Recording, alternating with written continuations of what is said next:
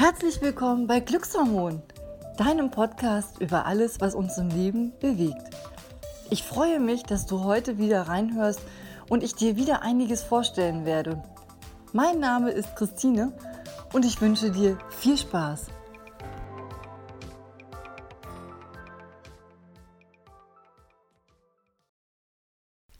Kommunikation in der Beziehung. Ist das ein wichtiges Thema? Ich würde sagen, ja. Ihr kennt doch bestimmt alle das Phänomen, Liebling, du verstehst mich einfach nicht. Stimmt, das gibt es wirklich. Das hat auch ganz einfache Gründe. Es gibt verschiedene Codes, die muss man einfach nur lösen und öffnen. Es gibt eine weibliche und eine männliche Kommunikationsebene. Wenn diese verstanden wird, dann ist es auch ganz einfach, miteinander zu sprechen.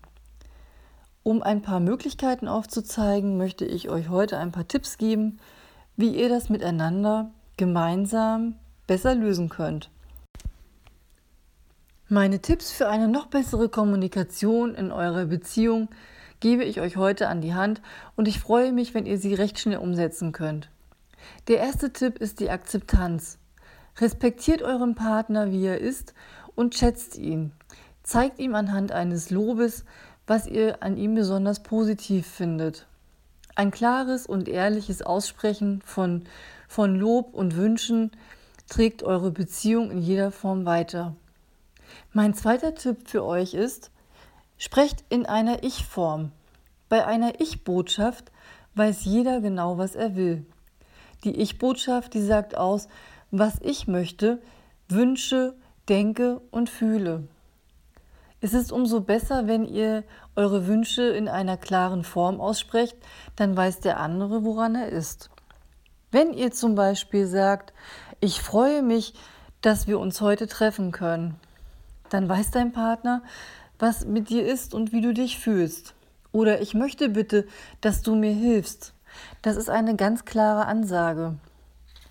Umso besser ist es zu verstehen, damit ihr auch ein Gegenbeispiel habt, wenn ihr in einer Du-Form sprecht, dann ist das vielleicht etwas anders. Zum Beispiel, wenn du sagst, du lässt einfach alles rumliegen. Das hört sich nicht besonders positiv an und beinhaltet doch irgendwo einen Vorwurf. Wichtig ist vielleicht in der Situation, diese zu beschreiben und die Gefühle zu äußern. Bleib in dieser Situation bei dir und sage zum Beispiel, Deine Strümpfe und deine Hemden, die häufen sich neben der Dusche. Bist du bitte so lieb und legst alles in die Wäsche. Damit zeigst du deinem Partner, dass du etwas äußerst, aber dass du ihm keinen Vorwurf machst. Und wenn du dann sagst, ich fühle mich etwas gestresst und es, es stört mich total, dann erkennt dein Partner deine Perspektive.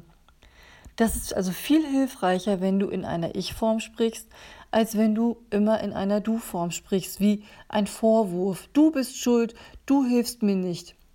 Wichtig ist in der Beziehung, Lösungsansätze zu definieren. Daher ist auch mein dritter Punkt ganz wichtig, über alles zu sprechen. Sprecht über alles, was euch bewegt, was euch stört, was euch interessiert. Nur so weiß der andere, woran er ist. Und der andere, das wäre mein vierter Tipp, der hört vielleicht auch gerne zu. Und zuhören ist auch ganz wichtig, weil damit zeigt ihr dem anderen, dem Partner, dass ihr Respekt habt und dass ihr ihn achtet und dass ihr versucht vielleicht auch auf ihn einzugehen.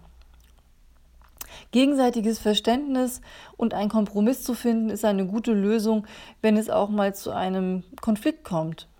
Ja, also wenn ihr zum Beispiel in der Du-Form redet, ich mache es einmal vor, damit ihr als Beispiel seht, wie es vielleicht sich nicht so gut anhört, wenn du mich lieben würdest und wenn du mich unterstützen würdest, du benimmst dich wie deine Mutter. Das sind Vorwürfe, die in, in keine Gesprächsform gehören und die letztendlich auch zu nichts führen. Daher würde ich immer in der Ich-Form das benennen und wenn dich etwas stört an der Person, dann würde ich es konkret benennen. Was stört dich an deinem Partner? Dann benenne es. Dann sage doch bitte, ich finde es komisch, dass du ständig immer am Montag das und das Essen machst. Das kommt mir so bekannt vor. Oder einfach etwas, eine Basis schaffen, so wie ihr das vielleicht anfänglich auch schon gemacht habt, ohne dass du die Gefühle des anderen verletzt. Und nun sind wir auch schon wieder am Ende unserer neuen Podcast-Folge bei Glückshormon. Ich freue mich, wenn du das nächste Mal dabei bist und wieder reinhörst. Bis dahin wünsche ich dir eine gute Zeit. Eure Christine.